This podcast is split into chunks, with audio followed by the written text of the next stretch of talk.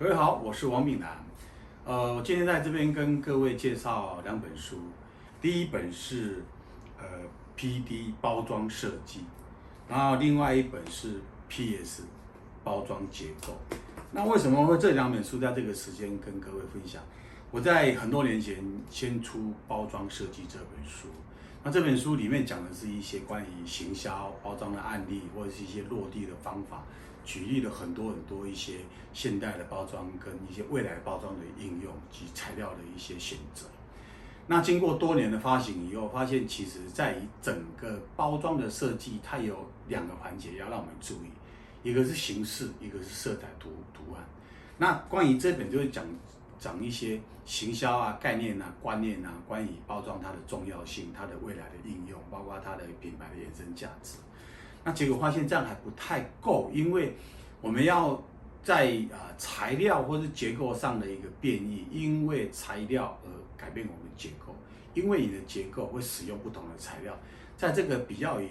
设计前端之前的一些包装上面一些细腻的事情，如果没有把它讲好讲透的话，其实它在于未来呃设计上面，因为你不理解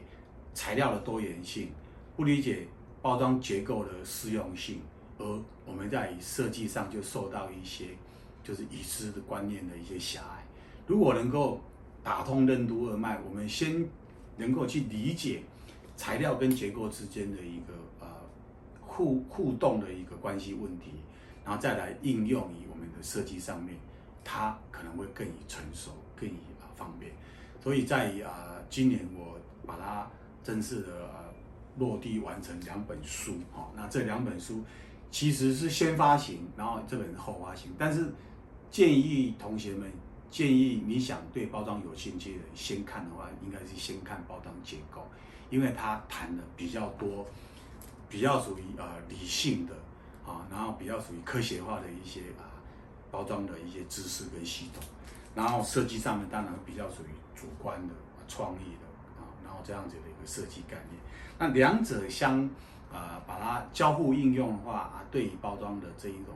啊观念啊，或者定义上的一个提升呢，其实是有比较有大的一个帮助。所以在这个地方啊，我想呃推荐一下啊自己多年来的一个工作经验，然后把它啊形式于文字，然后用大量的案例，或是这个创新的一个流程图表，或是自己的一些。呃，包装工作经验的沉淀，啊，成就于这两本书上面，啊，希望能够帮到帮助各位，谢谢。